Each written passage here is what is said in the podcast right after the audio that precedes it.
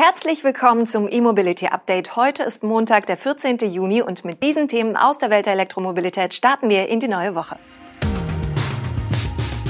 VW stellt D7 als Plug-in-Hybrid vor, Tesla liefert 25 Model S Plate aus, Apple verpflichtet Entwickler des BMW i3, Microlino zeigt dritten Prototyp und elektrische Mikrobagger mit Wechselakkus.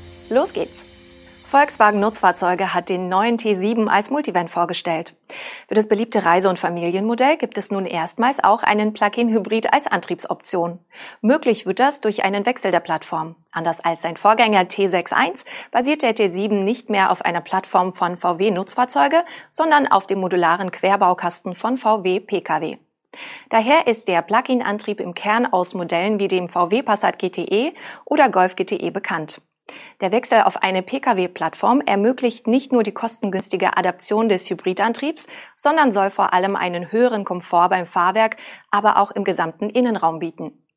Der neue PHEV-Antrieb trägt die Zusatzbezeichnung E-Hybrid und bietet eine Systemleistung von 160 kW und ein maximales Systemdrehmoment von 350 Newtonmeter. Der Plug-in-Hybrid kombiniert eine E-Maschine mit 85 kW mit einem 110 kW starken Benziner. Das Doppelkupplungsgetriebe wurde speziell für den Teilzeitstromer weiterentwickelt. Dort ist auch der Elektromotor verbaut. Der verbaute Akku hat eine Kapazität von 13 Kilowattstunden, was nicht sonderlich viel ist. Konkrete Angaben zur rein elektrischen Reichweite macht VW Nutzfahrzeuge vielleicht auch deshalb noch nicht. Sie sei so ausgelegt, dass die typischen Tagesdistanzen emissionsfrei zurückgelegt werden können, heißt es nur. Auch zur Ladeleistung gibt es noch keine Info. Preise für den T7 Multivan E-Hybrid und auch einen Zeitplan für den Marktstart hat VW übrigens noch nicht genannt. Tesla hat bei einem Event in Fremont die ersten 25 Exemplare der Plate-Version des überarbeitenden Model S übergeben. Und auch nähere Details zu dem Fahrzeug verraten. Die Leistungsdaten des Model S Plate mit nun drei Motoren waren seit der Vorstellung der Refresh-Modelle des Model S und Model X im Januar im Kern bekannt. Die ursprünglich angekündigte Top-Version Plate Plus hatte Elon Musk wie berichtet vor wenigen Tagen gestrichen. Mit der Begründung, dass das Plate-Modell zu gut sei. Ein Beispiel, die Beschleunigung von 0 auf 60 Meilen, also 96 kmh, gibt Tesla jetzt mit 1,99 Sekunden an. Der Antrieb soll sich nicht nur durch die neue Konfiguration mit drei Motoren, zwei an der Hinterachse, einer an der Vorderachse auszeichnen, sondern auch durch einen neu entwickelten Motor.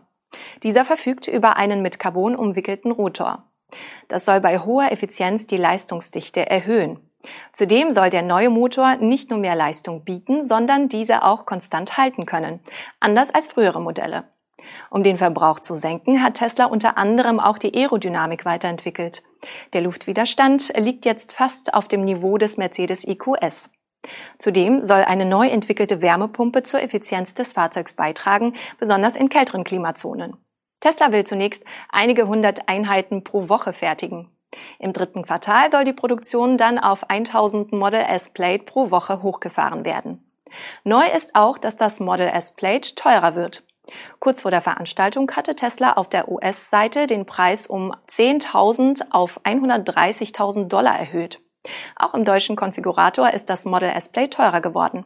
Statt knapp 117.000 Euro ruft Tesla jetzt knapp 127.000 Euro auf. Apple hat den ehemaligen BMW-Manager Ulrich Kranz verpflichtet. Dies berichten mehrere US-Medien. Kranz gilt als geistiger Vater des BMW i3 und hatte zuletzt das Elektrofahrzeug-Startup Canoe geführt. Er soll angeblich nun an der Seite eines ehemaligen Tesla-Managers das Autoprojekt von Apple voranbringen. Damit verdichten sich die Hinweise weiter, dass Apple tatsächlich ins Geschäft mit Elektroautos einsteigen will. Zuletzt wurde berichtet, dass Apple bis zum Jahr 2024 den Produktionsstart für einen autonomen E-Pkw für den Massenmarkt anstrebt. Vor einigen Tagen wurde zudem bekannt, dass Apple angeblich mit den chinesischen Unternehmen Kettle und BYD über die Lieferung von Batterien für seine E-Autos verhandelt.